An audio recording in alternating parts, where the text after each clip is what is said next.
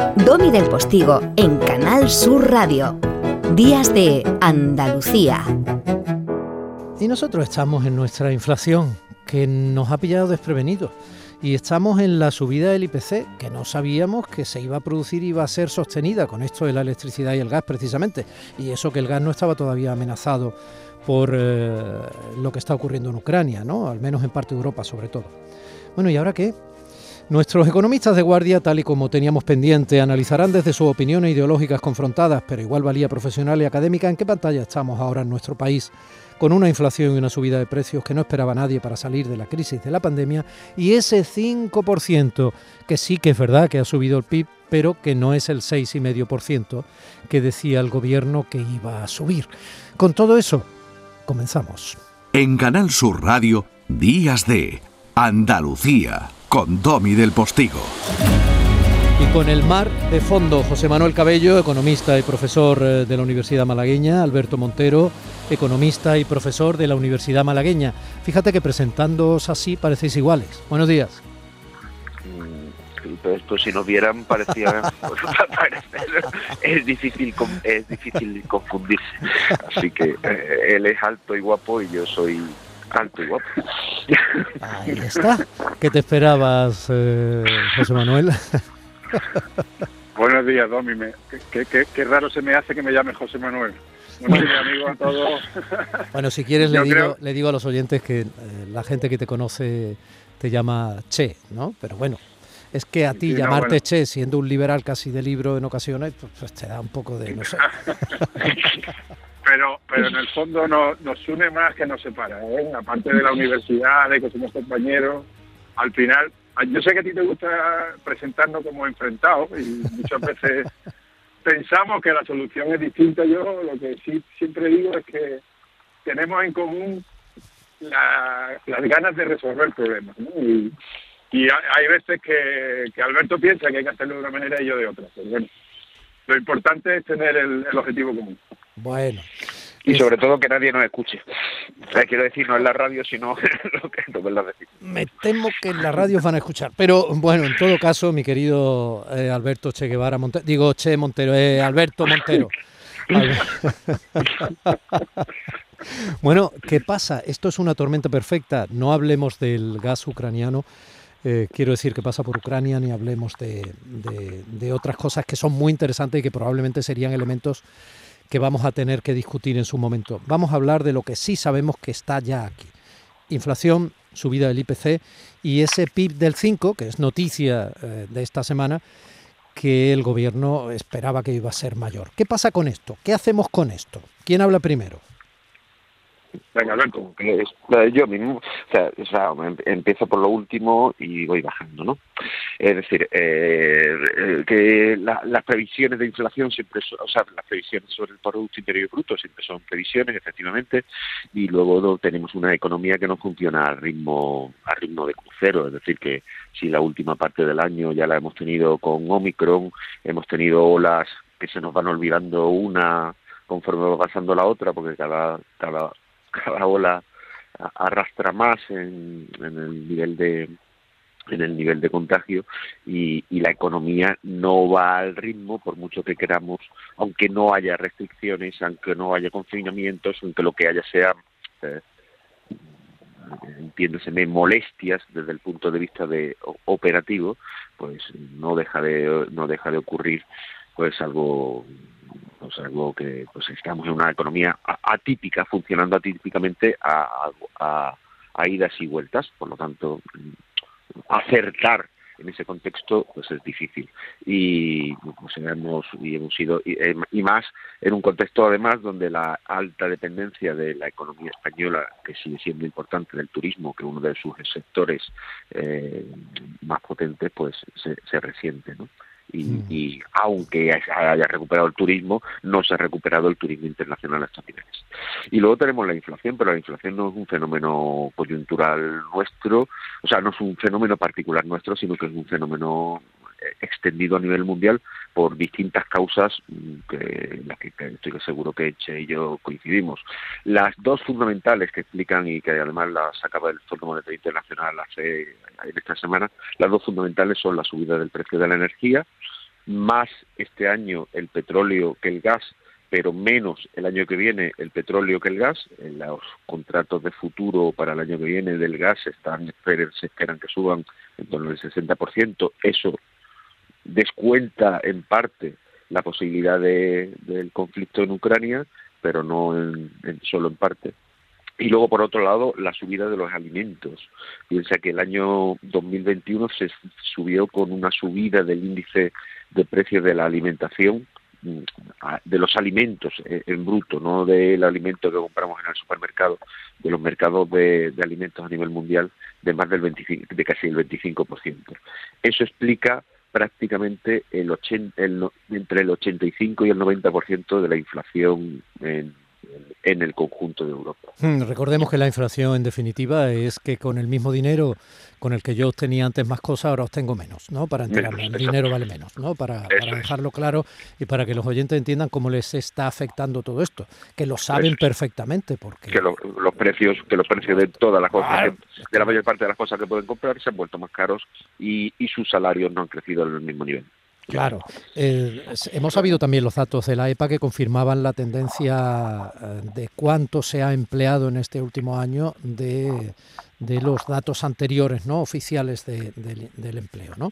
Esto eh, también perturba un poco en el análisis porque nos dicen que vamos como un cañón, bueno, en función de qué político hable y de qué intereses tenga en cada territorio, etcétera, y qué responsabilidad tenga, o sea oposición, siempre nos van diciendo que vamos como un cañón o no, lo mismo que todos ganan y todos pierden, etcétera. Pero desbrozando un poco estas líneas generales de discurso político, nos dicen que vamos como un cañón y sin embargo la inflación, el IPC, la no subida del PIB esperada, nos dicen que no. A ver si podemos ayudar al oyente a entender esto, Che. Bueno, yo eh, había abierto un melón enorme, ¿no? De, muchos temas. Voy, voy a intentar ir por partes. Eh, rápidamente, con respecto al rebote que hemos tenido, un rebote del 5% del PIB cuando hemos caído muchísimo más, pues no hemos quedado a la mitad. Es decir, eh, además estamos a nivel europeo, estamos de los que peor están, digamos, recuperando la economía. Y el, y el empleo, que son unos datos buenos, eh, a mí lo que me preocupa muchísimo es que lo que se ha incrementado ha sido el empleo público, ¿no? Y el empleo público no, no, no termina de ser riqueza. El, empleo público a largo plazo no es sostenible si no hay un empleo privado que lo sostenga. No te quiero no te quiero contradecir, pero no son exactamente los datos que yo tengo. Pero bueno, eso habrá que ponerlo en pues, cuarentena. Pues, pues, pues eh, el, el, empleo privado ha, ha, ha descendido un 0,7% y el empleo público ha, incrementado un 8%. Pero bueno, yendo a la inflación, que es el tema un poco que nos tocaba, ¿no? y, yo estoy totalmente de acuerdo con todas las fuentes de inflación que ha comentado Alberto. Lo que pasa es que creo que se le ha olvidado una tercera muy importante. Y es que eh, la inflación puede venir por dos motivos. Puede venir por un shock de oferta, es decir, puede venir porque, porque se han incrementado los precios, por ejemplo, el de la energía y tal, y nosotros pues lógicamente tenemos más caro aquello que compramos y eso, lo siento, pero hay que entender que nos empobrecemos porque hay un coste externo que viene a nuestra a nuestra bolsa de, compra, ¿no? Que, que, se nos ha encarecido y por lo tanto tenemos que asumir que somos un poquito más pobres porque si no sería empezar a hacer la rueda de la inflación peligrosa y la otra es el, el hecho de que todos los gobiernos, todos los bancos centrales han estado comprando eh, bonos, han estado inyectando liquidez al sistema, intentando resolver un problema de oferta con, la, con, con darle a la maquinita de hacer dinero, por, decirlo de la forma más, más tradicional, ¿no? Y eso provoca que los incrementos de precios mm, sean generalizados, no sea ya por el hecho de que se han incrementado la energía o los alimentos y tal, sino que sino que al final nuestra moneda cada vez vale menos. ¿no? Si además a eso se le unen todos los eh, todo el, la inyección de dinero fiscal también que va a haber con todos los planes de inversión, etcétera, con los, Next Generation, con todo esto, esto lo que provoca es que haya cada vez más dinero para una producción relativamente la misma, con lo cual al final el precio sube, ¿no? Entonces hay, hay como dos tipos de inflación que hasta ese hasta este momento la inflación monetaria, que es la que me estoy refiriendo, hmm.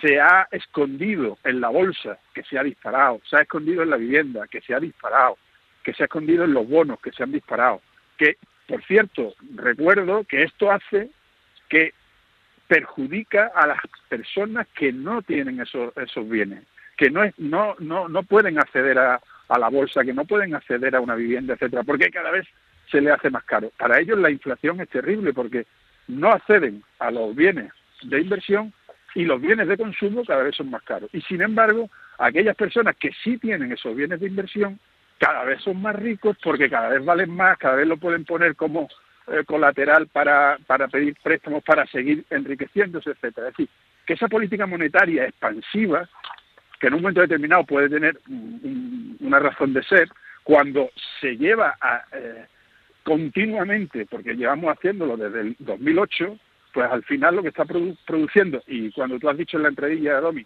que era una inflación inesperada, nosotros algunos lo veníamos diciendo desde hace tiempo que va que iba a venir que iba a venir y efectivamente ha venido ¿no?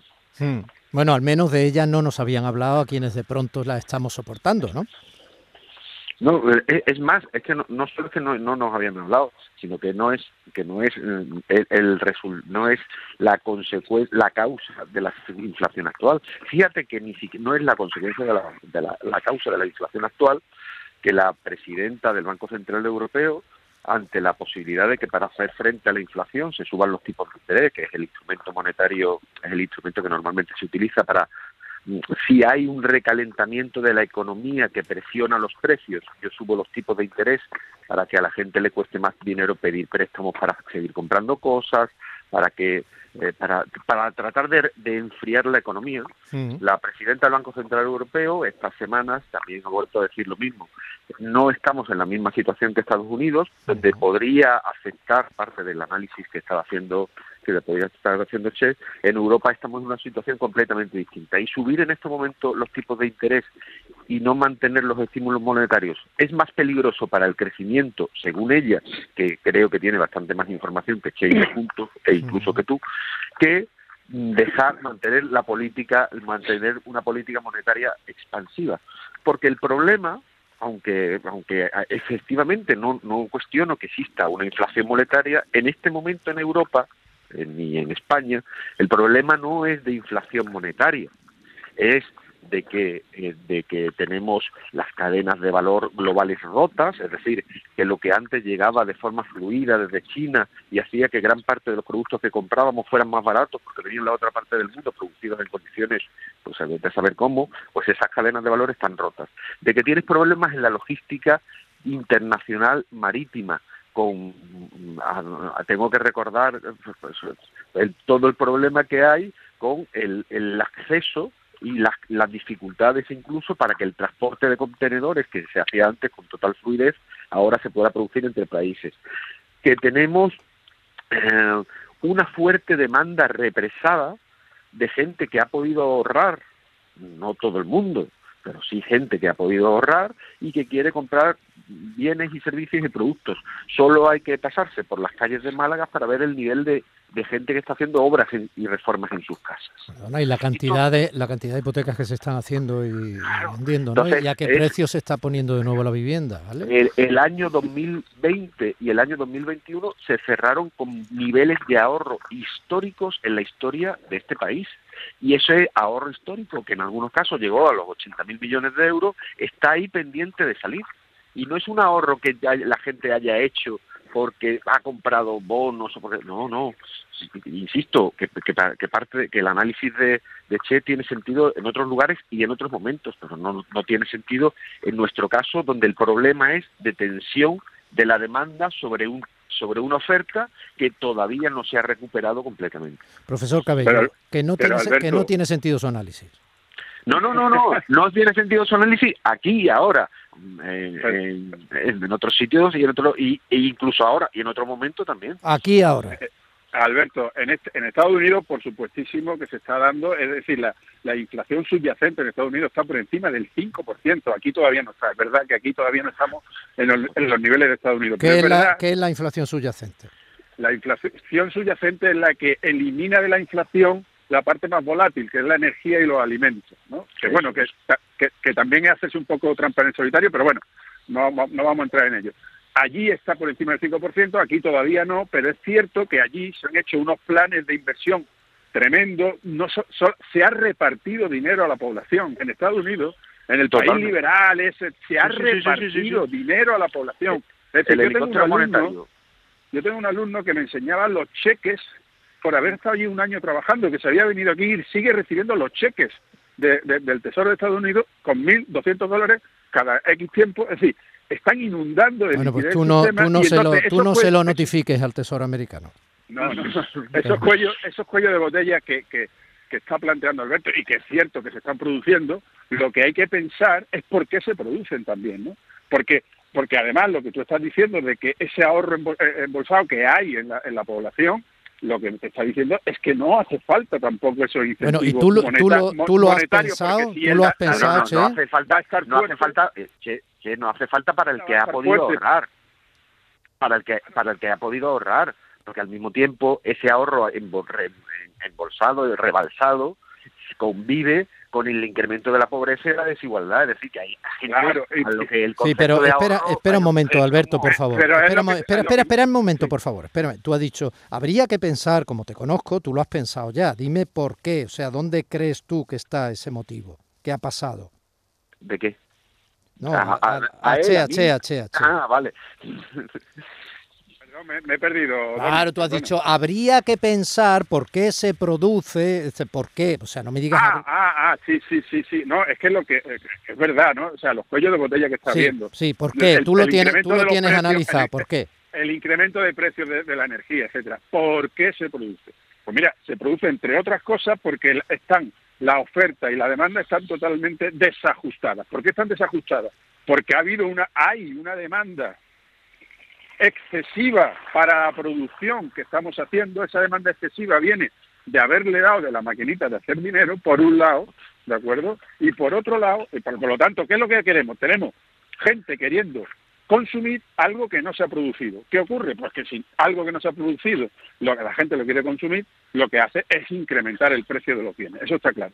Y por otro lado, en el tema de la energía, y en Europa en concreto, tenemos un problema. Y tenemos un problema de que queremos eh, hacer la transición ecológica demasiado rápido, con lo cual... Que hay que, que, hay que hacerla, que hay que hacerla. Pero hay que hacerla bien, Domi. Lo que no se puede es dar pasos en, el vacío. Entonces, lo que, y al final, ¿qué, qué, qué, qué ocurre? Que, que al final la Unión Europea declara la energía nuclear e incluso el gas como eh, energía sostenible. ¿Por qué? Porque necesita hasta que no tengamos la tecnología suficiente para que mm. todo sea renovable, necesita de un apoyo que sea estable. Entonces, claro, si nosotros nos quedamos sin el carbón, sin la nuclear, nos, nos fiamos solo del gas y el gas viene de Rusia, pues fíjate tú el plan que tenemos y el plan energético que tenemos y el incremento de costes que nos puede suponer, por ejemplo, la, la probable, esperemos que no, guerra en, Ucrania. Sí, esto es muy complejo, pero seguimos sin hacer las cosas bien porque sin carbón y sin gas nos vamos a quedar de todas maneras y sin petróleo.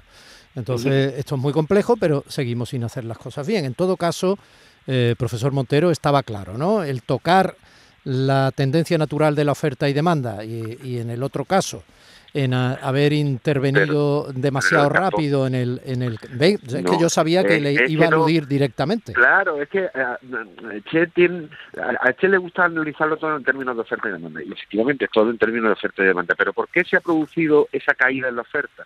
Pues porque venimos de una pandemia donde de repente el mundo se paralizó y las empresas productoras de petróleo dejaron de seguir manteniendo las inversiones en los niveles de producción previos y todavía no se han recuperado y por lo tanto siguen, hay un problema de producción que no se ajusta al incremento en la demanda que eh, que, que, se ha producido en cuanto a la actividad, el mundo vuelve a su actividad. Pero no es un problema de desajuste entre la oferta y la demanda, o sea, es un problema de desajuste entre la oferta y la demanda que tiene una causa detrás y es la reacción normal de las empresas productoras ante la, la parada, no, no nuevamente el, que haya mucho dinero dando vueltas en el mundo, no, el que sea el, un mundo que estaba funcionando más, más o menos en términos ajustados entre la oferta y la demanda de petróleo y, de gas, eh, no renovables, pues la pandemia provoca el desequilibrio también ahí y, por, como consecuencia de eso. Y luego sí que estoy completamente de acuerdo en lo que en la, segunda parte del, diagnóstico de, Che, es decir, eh, el tránsito acelerado sin fuentes alternativas que permitan cubrir el periodo el periodo de, conversión de todo en renovable hace que haya que pensar en soluciones que a veces pueden ser problemáticas nuevamente, ¿no? Lo de la nuclear, por ejemplo. Pero mm, ahí ya me siento, o sea, yo en casa solo se enciende la estufa. Oye, y en medio de todo esto, y no es por provocar, ¿eh? En medio de todo esto, eh, y no va y esto no va directamente a ti, Alberto, ¿eh? por, digamos representar un poco mucho más el entorno de la izquierda frente al pensamiento más liberal del profesor Cabello. En medio de todo esto, eh, teníamos que estar peleándonos por eh, si se consensúa definitivamente o no la reforma laboral. Pues yo creo que nunca, eh, fíjate, eh, yo creo que no. Es decir, a mí me parece que es una reforma laboral que no es reforma, sino que es consolidación de cosas que venían funcionando y avance hacia problemas para resolver avances, ¿eh? no, no resolución de problemas que son estructurales para la, para la, de la economía española, sobre todo la elevadísima tasa de temporalidad, producto de que la mayor parte del uso de los contratos temporales son son fraudulentos y me parece que esto que era un pasito hacia adelante en el que todo el mundo debería estar de acuerdo, sobre todo no se entiende pues el que Esquerra ahora comparta las mismas posiciones que el PNV. Pero, o sea, yo he visto Tom Tumba, yo dejé la política el día que Esquerra dejó de votar unos presupuestos y, y que se suponía que eran los más sociales, que eran entonces, como Izquierda tiene una agenda propia que no coincide con la del resto del país, pues a mí ya no me sorprende mucho. En todo caso, las aparentes contradicciones, cuando se llega a algún tipo de acuerdo tras una negociación, no tienen por qué ser tales, porque todo el mundo en una negociación final se supone que ha sacrificado parte de sus posiciones. Claro, Porque vamos, Nunca, nunca, obviamente nunca se pueden aplicar, cuando no se tiene además la mayoría, pues nunca se pueden aplicar todas de una sola parte. En todo caso, hay contradicciones mayores. Todavía algunos que creíamos que la izquierda eh, era por definición mm, totalmente no nacionalista, pues todavía nos sorprendemos viendo que haya partidos claramente nacionalistas, eso le acerca más al PNV, a Esquerra, y sin embargo levanten la bandera hacia la izquierda y muchas cosas más. Bueno, en todo caso... Y, un poquito más, Domi, permíteme, y un poquito más. Y además que estos partidos nacionalistas, cuando, por ejemplo, la Comunidad de Madrid eh, reduce los impuestos en determinados conceptos, salta y dice, no, eso no puede ser porque eso hace dumping fiscal tal y cual. Es decir, aquellos independentistas que no están dispuestos a que se ejerza la autonomía, que por cierto es una gran, un gran activo de España, las autonomías que nos permitan que cada comunidad ponga los impuestos que considere oportuno, que le dé los servicios a la población que considere oportuno y que la gente valore la posibilidad de vivir en un lado o vivir en otro y que al final incluso vote con los pies. Es decir, para mí que la autonomía es básico en y además en, una en, una idea liberal, resulta que los, independentistas que apoyan a la izquierda en esa contradicción que tú dices, o la, o la izquierda que se, se deja apoyar por los independentistas, después cuando no, ni siquiera permite que algunos eh, que algunos gobiernos autónomos decidan por su cuenta un 2% a lo mejor de, de IRPF. Bueno, eh, lo tenemos que dejar una aquí. Paradoja, lo tenemos... paradoja tremenda. Bueno, hay muchas más paradojas y todas pueden ser al mismo tiempo matizadas. En todo caso, lo dejamos aquí porque nosotros, obviamente, vosotros un poco más que yo, pero no somos capaces de resolver todas las cuestiones del mundo, ni siquiera las de nuestra tierra, pero sí estamos empeñados en pensarlas. Eh, os volveré a llamar. Gracias por Poneos al otro lado del teléfono, profesor José Manuel Cabello, profesor Alberto Montero. Un abrazo enorme, buenos días, gracias. Un abrazo para los dos. Me hace falta dinero, me hace falta dinero. Pa' que las rocas no me pinchen, pa' que los perros no me muerdan ni me ladren, para poder ir a tu casa, para sentirme importante me hace falta dinero, me hace falta dinero, me hace falta dinero. Días de Andalucía con Tommy del Postigo, Canal Sur Radio.